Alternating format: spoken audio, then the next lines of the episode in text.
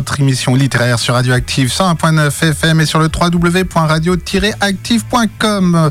Bol, c'est bande originale de livres. Je vous parle d'un livre que je mets en musique en fonction des ressentis que j'ai pu avoir en le lisant. Nous sommes ensemble pour 30 minutes. C'est Patrick pour vous servir et Bol, c'est parti.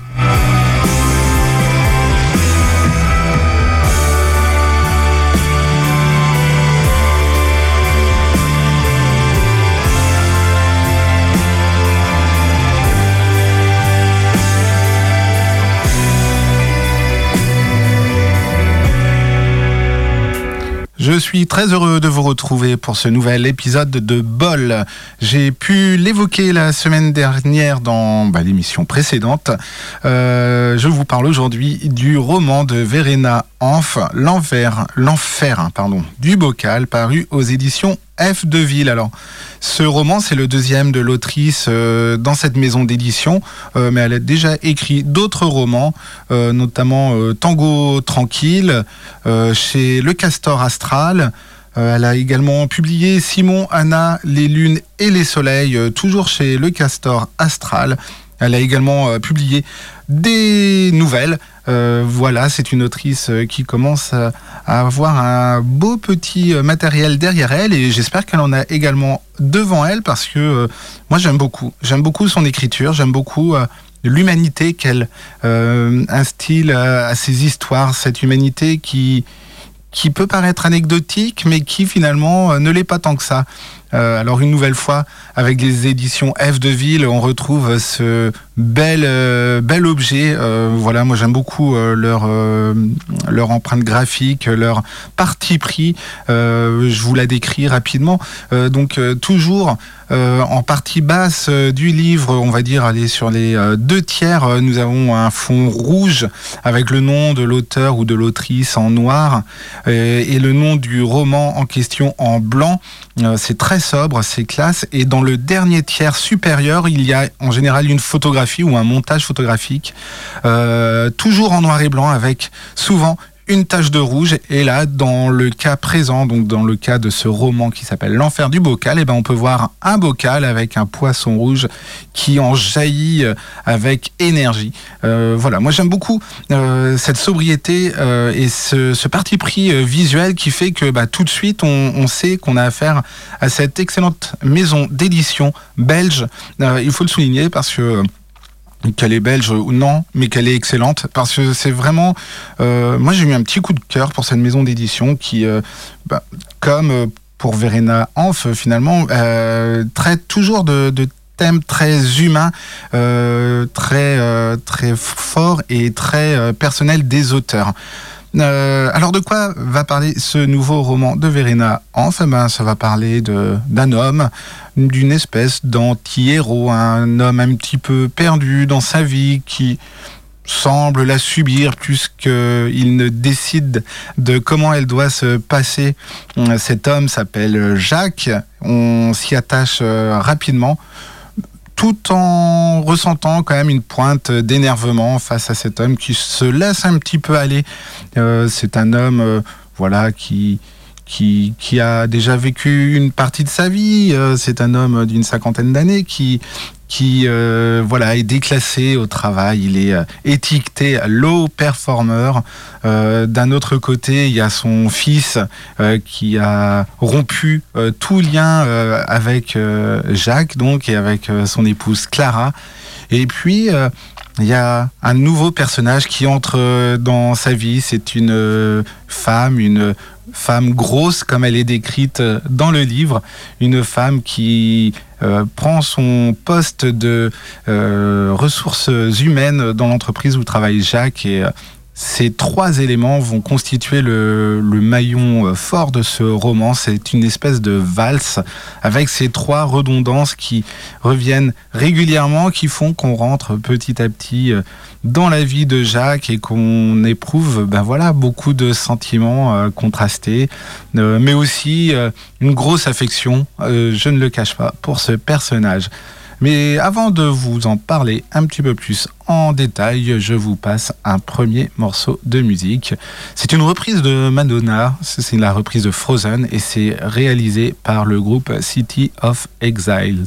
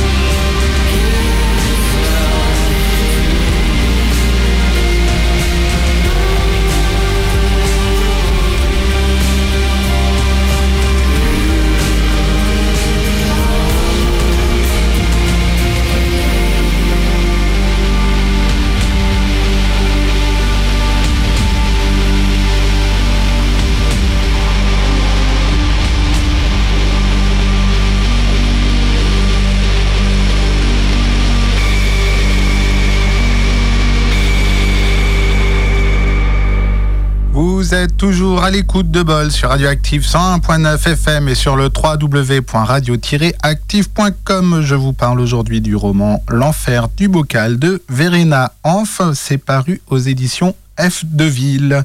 Pourquoi je vous ai passé ce morceau, cette reprise de Madonna Eh ben, tout simplement euh, parce que euh, ce titre de City of Exiles, tout comme euh, leur album qui est parti, paru au mois de janvier et qui s'intitule Dead to Hollywood, eh ben, cet album, il fait bon mariage entre le spleen euh, de ses sonorités et de certaines lignes mélodiques et puis également la luminosité qui sort hein, de l'ensemble de l'album, quelque chose de, très ample, de très, euh, je sais pas, presque optimiste si on peut dire des choses ainsi parce que c'est un album qui est relativement euh, sombre euh, avec des tonalités très basses mais euh, je trouve que finalement ça ressemble beaucoup à ce roman qui est qui pourrait être euh, euh, mélancolique, qui pourrait être triste, mais qui euh, finalement dégage un certain optimisme. Alors, je vais revenir un petit peu d'abord sur l'histoire et puis je vous dirai un petit peu après pourquoi il y a cette idée d'optimisme ou de légèreté qui apparaît au fur et à mesure des pages que l'on peut tourner lors de la lecture de L'enfer du bocal. Donc, je vous l'ai dit tout à l'heure, ça raconte l'histoire de Jacques, qui est un homme qui euh, a euh, passé, euh, qui a déjà vécu une bonne partie de sa vie, qui est marié à Clara. Ce couple a deux enfants, un garçon, une fille, et notamment un garçon qui s'appelle Bruno. Et ce dernier, comme on peut le découvrir tout au long de l'histoire, eh ben, c'est un enfant euh, d'abord brillant, euh, passionné d'échecs, avec qui il joue euh, avec son père régulièrement. C'est un enfant qui, euh, en grandissant, devenant adolescent, remet euh, forcément, euh, comme tout adolescent qui se respecte, euh, les les conventions, les normes imposées par les parents en question. Et il se trouve que ce fils, Bruno, donc, euh, remet fortement euh, en cause euh, son père et sa mère dans leur manière de l'éduquer, dans leur manière d'être passif quant à ce qui peut se passer autour d'eux. Admettons, c'est pas dit et, clairement dans, ce livre, mais si on prend par exemple la, situa la situation euh, Bruno, par exemple, pourrait reprocher à ses parents de ne rien faire pour le climat ou euh, de ne rien faire pour aider euh, les, migrants. Donc c'est un enfant devenu adolescent puis adulte qui remet totalement le système de ses parents en cause et finalement il coupe littéralement les ponts. Outre euh, le fait de l'abandon de ce fils, euh, Jacques euh, se voit déclassé au travail. Lui qui brillait jadis à son poste, ben, est maintenant désigné comme un low performer de sa boutique, enfin de son entreprise. Ça crée chez lui forcément des aigreurs d'estomac. Il a beaucoup de rancune, notamment vis-à-vis d'un de ses euh, supérieur désormais, un jeune homme qu'il a pris euh, sous sa coupe et qui, qui l'a aidé à monter les, les, échelons. Et euh, voilà, ce, jeune homme arrivé en haut de l'échelle, bah, il a rétrogradé Jacques, ce qui fait qu'il a une certaine acrimonie vis-à-vis -vis de ce personnage, ce qu'on peut bien comprendre. Et toujours est-il que bah, Jacques, va au travail, voilà, avec une non pas une boule au ventre, mais euh, entraînant par sa, dépression ou, son état dépressif, euh, voilà, en décidant de couper euh, toute relation avec ses collègues. On imagine, ce n'est pas dit ainsi, mais on imagine une honte profonde d'avoir été déclassé, de ne pas être resté au firmament de l'entreprise, lui-même qui se comporté plus ou moins de la même façon. Euh, en tout cas, c'est écrit en, entre les lignes. On voit bien que euh, bah, lui qui était jadis en haut de l'échelle et qui n'avait le temps pour rien, qui était occupé, euh, bah, se retrouve aujourd'hui avec pas mal de temps et souvent seul et vraiment isolé du reste de ses compagnons de travail. Et puis un jour arrive dans sa vie Juliette. Alors Juliette, c'est une personne qui est embauchée par les ressources humaines, une femme grosse à la voix de vanille. Alors j'aime beaucoup cette description parce que c'est quelque chose qui revient régulièrement dans le livre. Et euh, cette femme, euh, ben voilà, lie euh, connaissance avec Jacques et puis commence à se tisser une amitié assez forte. J'aime beaucoup leur relation, qui est une relation tout à fait amicale, mais qui euh, qui permet euh, d'avoir justement dans l'enfer du bocal ces premières touches d'optimisme, ces premières touches de, de, lumière. Là où Jacques vivait dans un marasme un petit peu euh, perpétuel, ben, il y a ces rencontres euh, ponctuelles au travail qui mettre un petit peu de soleil dans sa vie, ce qui contraste un petit peu avec la vie qu'il peut avoir avec Clara à la maison. Alors Clara, c'est une épouse discrète, dévouée. Euh, elle lui prépare euh, tous les jours sa petite boîte euh, à sandwich de façon à ce qu'il ne mange pas les cochonneries qu'on peut avoir dans les cantines industrielles ou pourquoi pas celles qu'on achète dans le commerce. Cette femme, on la sent un petit peu loin de son mari, on la sent un petit peu détachée de, des choses, mais on se rend compte par la suite qu'elle ne l'est pas tant que ça. Et voilà, je vous en dis pas plus parce qu'il faut découvrir le livre et si je vous en dis plus, euh, vous allez euh, être déçus. Mais voilà, pour l'histoire, en gros, euh, telle qu'elle est, nous avons ces différents éléments. Moi, j'aime beaucoup ce bouquin parce que, comme je vous le disais tout à l'heure, c'est une espèce de valse avec euh, trois thématiques qui reviennent en boucle euh, et elles s'intervertissent au fur et à mesure. On commence par euh, le, caractère de low performer. Après, c'est vraiment l'abandon du fils qui prend une grande part de, de la narration de Verena Hanf. Et enfin, il y a cette rencontre avec euh, Juliette. Cette rencontre qui, petit à petit, prend toute la place et fait que bah, ça tourne, en fait. Et j'aime beaucoup cette écriture qui est subtile, qui est loin d'être euh, pathos. hein. Malgré l'abandon du fils, on aurait pu penser justement que ça nous tirerait des larmes. Mais euh, justement, Verena Hanf, mais plutôt... alors, c'est pas un roman comique, mais il y a des petits. Moi, je trouve qu'il est assez, assez drôle. Euh, drôle, euh, pas à rire aux éclats, mais je trouve qu'il y a une forme de, de, de légèreté dans l'écriture, quelque chose qui se veut non pas moqueur, mais tendre, euh, vraiment plein d'amour pour ce personnage qui, enfin voilà, on le trouve énervant des fois parce qu'il se laisse un petit peu aller, il ne fait rien pour euh, contrebalancer euh, son terrible sort. Mais il est tellement attachant, Jacques, parce qu'on voit qu'il aime profondément son fils et que ce fils lui manque terriblement et que ça le mine. Et c'est quelque chose qu'on peut aisément comprendre quand on, on voit un de ses enfants disparaître de, sa vie. Euh, donc disparaître pas définitivement, il n'est pas mort, hein, mais quand on voit un enfant disparaître de sa vie, bah oui, on peut en, en ressentir une, une forme de tristesse très profonde. Euh, on, a beaucoup d'affection pour lui aussi parce que bah, on a l'impression que c'est un petit peu euh, non pas un raté, mais un un homme qui a été et qui n'est plus, autrement dit, un has-been. Et voilà, on se prend d'affection pour lui parce que finalement, il subit un petit peu les choses. Euh, la, rétrograda- la rétrogradation dans son métier, ben, c'est pas de son fait, mais euh, on voilà, on, on se prend un petit peu, non pas de pitié, mais d'affection pour lui. C'est toujours très bien mené par euh, Verena Hanf, parce qu'elle possède une écriture qui impose chaque, euh, à chaque ligne des petits détails et ces petits détails euh, au fur et à mesure nous font vraiment plonger dans la euh, psychologie de Jacques. Ces petits détails euh, forment la grande histoire de Jacques et forment justement ce, ce tout qui fait que euh, ben on se prend vraiment euh, d'amitié pour lui et on, on espère pour lui que les choses s'arrangeront et on se rend compte que bah oui peut-être qu'il est un petit peu passif mais finalement il nous renvoie aussi à, nos propres existences. Euh, nous qui avons des fois l'impression de les mener euh, comme il faudrait les mener ben on se rend compte que ben non il y a des choses à faire et qui ne demandent pas beaucoup d'énergie et qui font que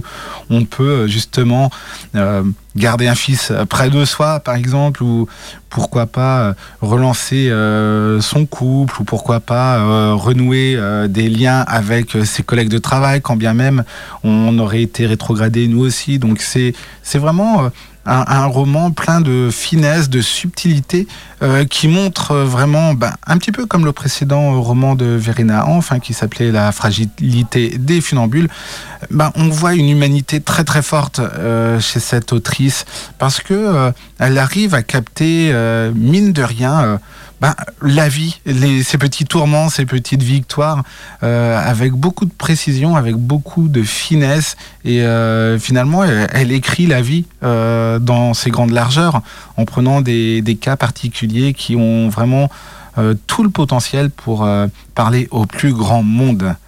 Eh bien, écoutez, je vais passer un petit morceau de musique. Alors, c'est un grand morceau de musique. Je vais pas le passer en entier. hein, Il dure 10 minutes. Donc, on va, je vais faire assez, assez bref, hein, peut-être 5 minutes. Et juste après ça, je vous lis un extrait de L'Enfer du Bocal. À tout de suite.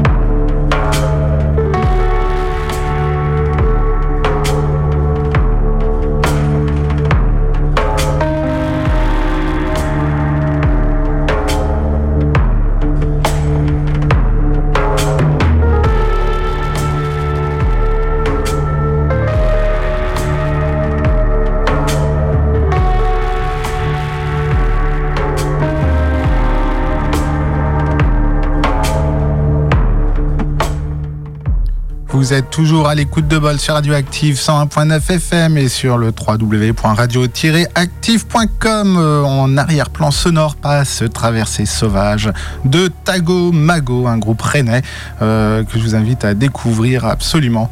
Euh, son album est sorti en début de mois. Et pourquoi est-ce que j'ai choisi Traversée sauvage pour illustrer cet enfer du bocal de Verena Hanf Et ben simplement parce que Traversée sauvage, et ben c'est un petit peu ce qu'on peut tous ressentir à un moment euh, dans notre vie, une traversée du désert, une traversée euh, de moments euh, compliqués. Et je trouvais que ça s'accordait plutôt pas mal avec ce roman.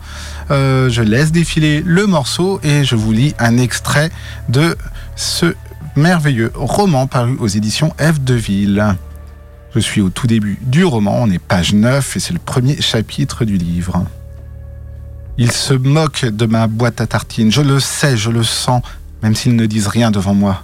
Ils s'acharnent jour après jour, midi après midi, sur cette boîte innocente en rouge plastique, hermétique, pratique, quadratique. Ils ridiculisent son contenu, son propriétaire. Oui, surtout lui, ce pauvre con, le presque vieillard, et de surcroît classé low performer, papy peu performant. Il rit et chuchote, mais se, taise, mais se taise dès que j'entre dans la pièce qu'ils appellent la cuisine, comme si elle avait quelque chose en commun avec ces lieux chaleureux qui hébergent des casseroles et des poêles, des épices et des fumées, le plaisir de la table et la convivialité. Cuisine mon œil, rien à voir. Leur cuisine contient quatre petites tables en faux bois, des chaises en plastique, un frigo et un four à micro-ondes que je boycotte. La nourriture chauffée là-dedans est cancérigène, dit Clara. Leur cuisine contient aussi une machine à café qui ne fonctionne qu'avec des espèces de capsules, des tabs. Quel gaspillage d'aluminium Et le café qui en sort Même pas bon, dit Clara. Leur cuisine contient des sachets de soupe, des, sachets de chips, des sandwichs sous vide et des salades sous plastique, aseptiques et de longue conservation. Toutes les vitamines sont mortes là-dedans, m'avertit Clara. Elle me tend la boîte à tartines chaque matin, du lundi au vendredi, à 7h40 précise, avant que je prenne ma serviette, mon écharpe, mon manteau et que je parte au boulot. La serviette est légère. Je refuse de me balader avec un ordinateur. J'en ai un au bureau et un à la maison, ça suffit. Je ne considère pas une machine comme un bon compagnon de bus ou de métro. Ma serviette est en cuir à brun foncé, égratignée, signée par les griffes de notre chat. Elle ne renferme qu'un stylo, un paquet de mouchoirs, un journal, des bonbons à la menthe et un agenda classique, petit mais en papier. Seule la boîte à tartines lui donne un peu de poids, du moins le matin. Clara y met de grosses tranches de pain moelleux où elle insère, sur un lit de beurre et de moutarde, des tranches de saucisson de goût d'avieux, ajoutant laitue et tomates en été, oignons et cornichons en hiver. Parfois, j'y trouve aussi un morceau de tarte aux pommes ou du cake au chocolat. Clara est une bonne pâtissière. Je déguste le tout avec joie et lenteur sans regarder personne, ni ma montre au poignet, ni l'horloge digitale au-dessus de la porte, pression discrète de la direction. Je déjeune en paix entre 12h15 et 12h35, puis je me sers un verre d'eau au robinet que je bois d'un trait avant de rincer ma boîte, de la sécher consciencieusement et de regagner mon bureau. Bureau, mon œil, on dirait une cage, une cage parmi d'autres, divisée par des parois grises qui s'érigent comme des œillères surdimensionnées entre les unités homogénéisées de petits espaces prisons. Table et sièges de bureau réglables, écran plat et téléphone multifonction, lumière néon. Les cages s'emboîtent dans ce qu'ils appellent l'open space et que moi j'appelle l'aquarium. Du verre tout autour, des piranhas à l'intérieur et un manque cruel d'air. Les fenêtres sont hermétiques. Elles ne laissent entrer ni le soleil, ni la pluie, ni les couleurs, ni les odeurs, ni les saisons, et même pas la pollution, quelque oxyde d'azote perturbant. L'air conditionné est trop froid en été et trop chaud en hiver. Les piranhas se cognent au verre et suffoquent dans leur petite cage. Ils bouchent leurs oreilles avec des casques et collent leurs yeux sur l'écran devant eux. Moi, je colle les miens sur les photos de Clara, de Corinne et Léa et Laura, les petites princesses, et même sur celle d'un Bruno encore enfant, souriant, cliché rare. Les visages sont là, proches, consolants, encourageants. Tiens bon, me disent-ils, ce sont les seuls qui m'attendent quand ma pause de midi est terminée. Et ben voilà, vous avez pu avoir un, un petit peu la teneur de l'écriture de Verena Hanf avec euh, L'enfer du bocal, paru aux éditions F de Ville, euh, maison d'édition belge, mais vous trouvez ça euh, sur, euh, bah internet. Et moi, je vous conseille d'y jeter un œil. Voilà, c'est vraiment une maison d'édition pour qui j'ai vraiment un petit coup de cœur et bah voilà, c'est bien de le faire partager.